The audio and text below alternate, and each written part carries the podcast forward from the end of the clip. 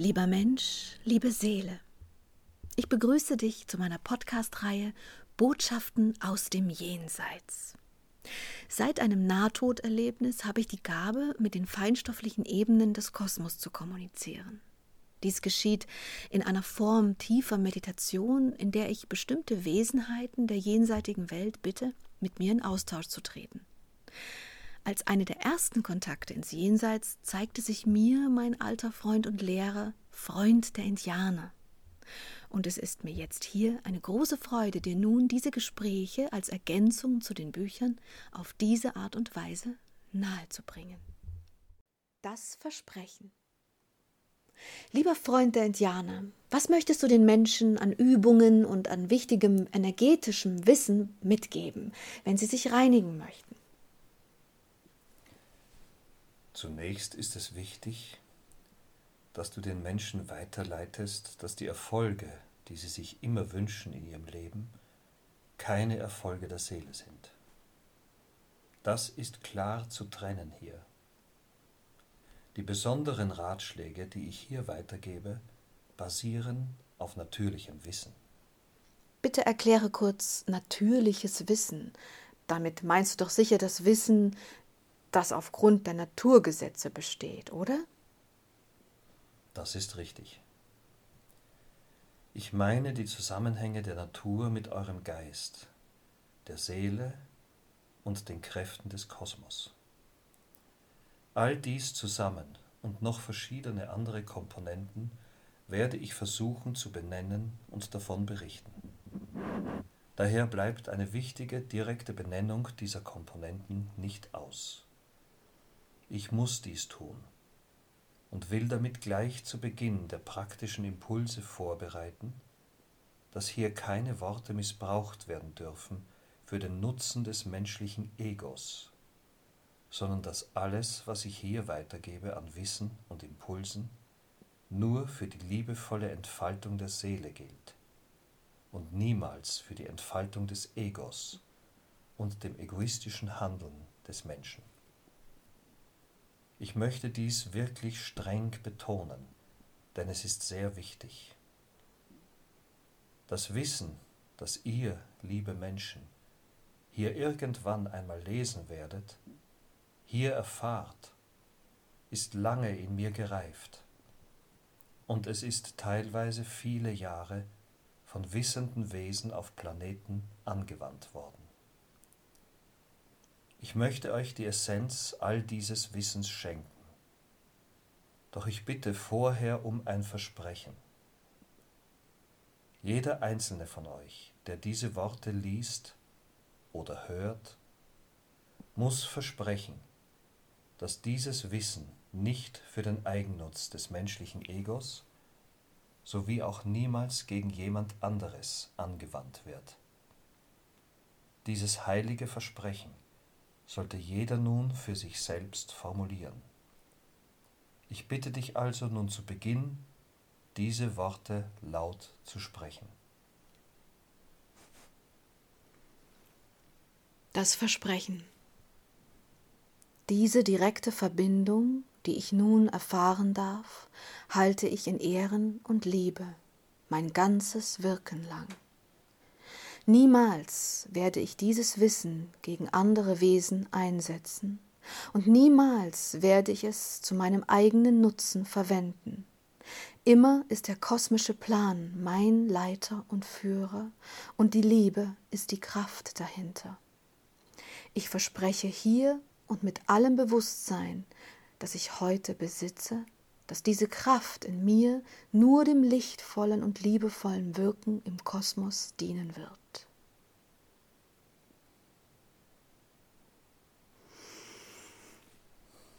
Danke dir dafür. Dann kannst du den Menschen vielleicht schon aufgrund dieses Versprechens erklären, wie wichtig es ist, dass man solche Versprechen überhaupt gibt. Das tue ich gerne. Die Worte, die wir sprechen, sind Resonanzen im Kosmos, wie jede Tat es auch ist.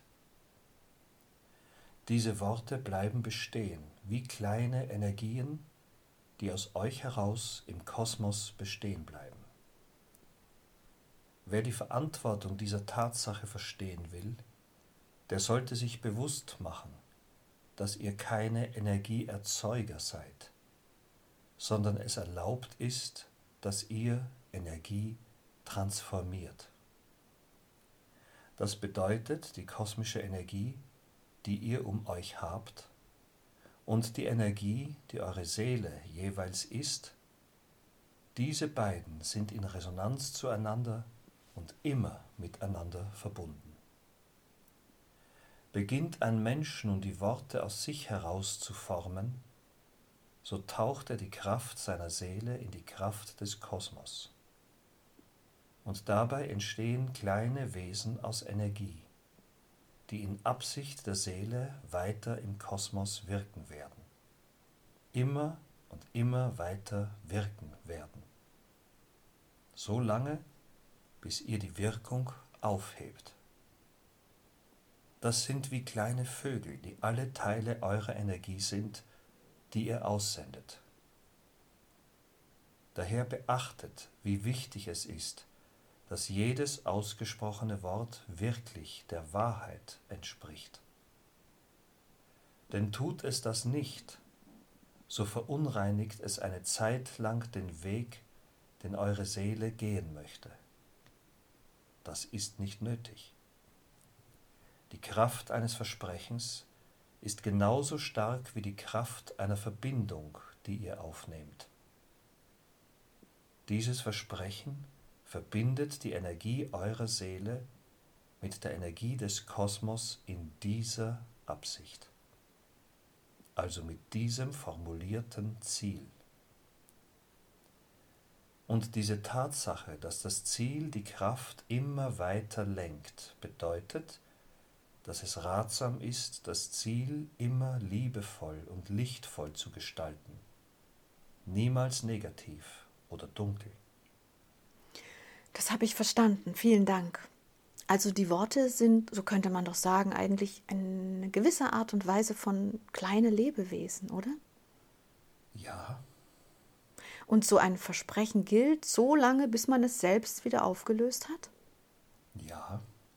Kann man denn ein Versprechen einfach so zu jeder Zeit auflösen oder wie ist das? Das ist nicht so einfach. Denn mit jedem Tag, den die Seele die Absicht dieses Versprechens lebt, werden Taten gesetzt.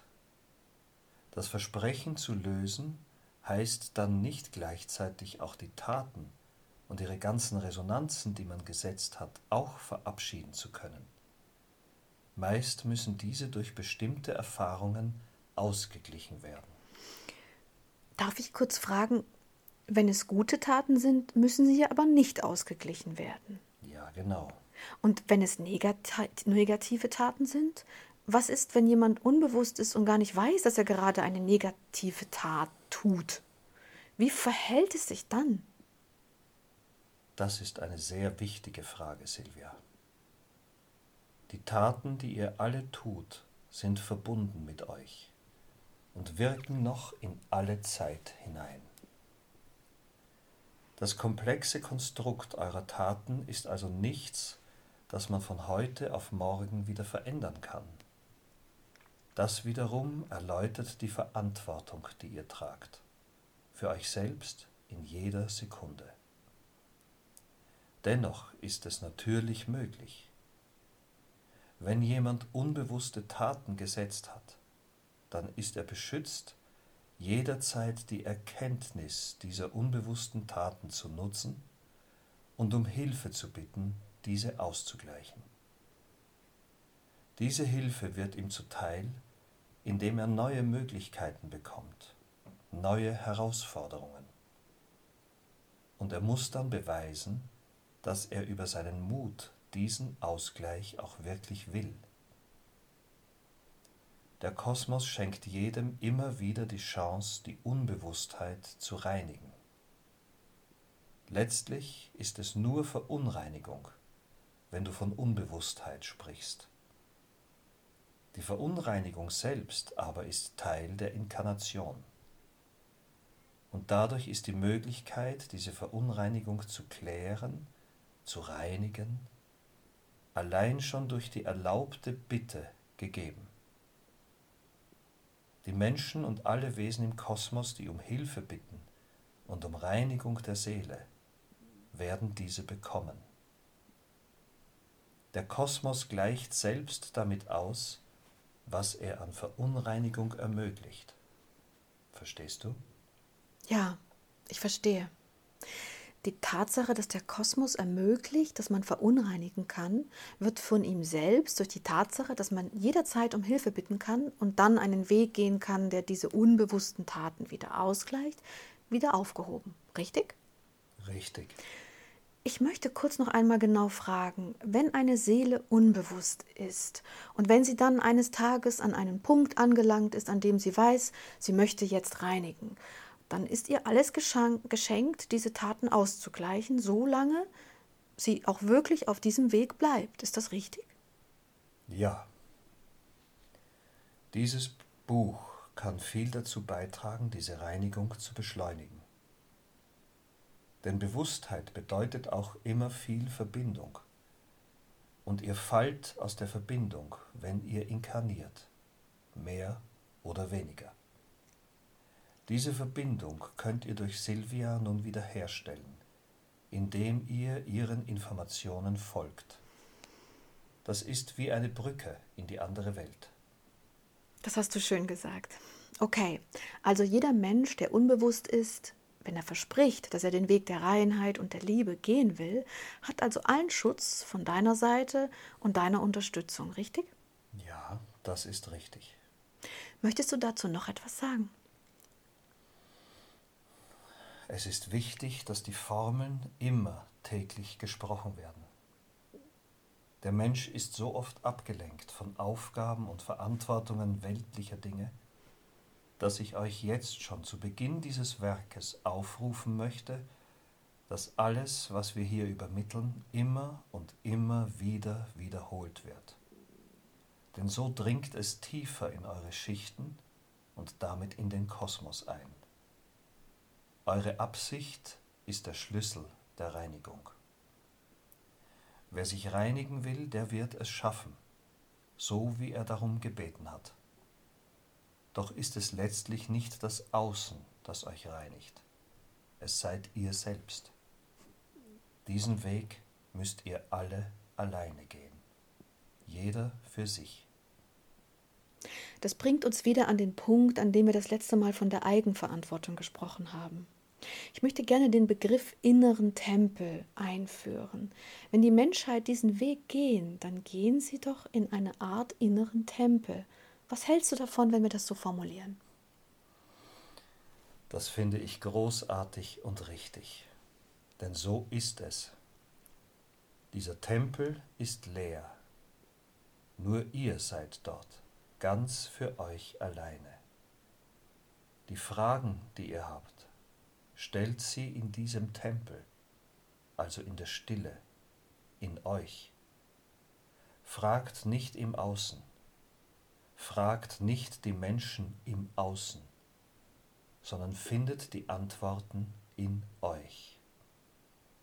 Die Hilfe der Geisterwelt und des Kosmos ist euch immer zuteil, solange ihr euch liebevoll und lichtvoll in seine Richtung begebt. Die Bezeichnung Tempel ist also wunderbar und wir werden sie noch oft nutzen. Also zum, also zum Zusammenfassen für alle Hörer. Es ist sehr wichtig, dass man versteht, dass man die Eigenverantwortung zu 1000 Prozent trägt. Denn wenn alle Menschen in Eigenverantwortung liebevoll handeln, dann ist die Welt eine liebevollere. Richtig? Ja, Silvia. Eine mit weniger Gier, Hass, Geiz und so weiter. Richtig? Ja. Aber das ist relativ. Die Menschen werden immer auch hassen und gieren. Doch wenn der Ausgleich in liebevollen Taten geschieht, dann ist das in Ordnung, solange kein Lebewesen zu Schaden kommt dabei. Möchtest du noch etwas zu dem Thema sagen? Nein. Dann danke ich dir. Danke. Liebe. Liebe.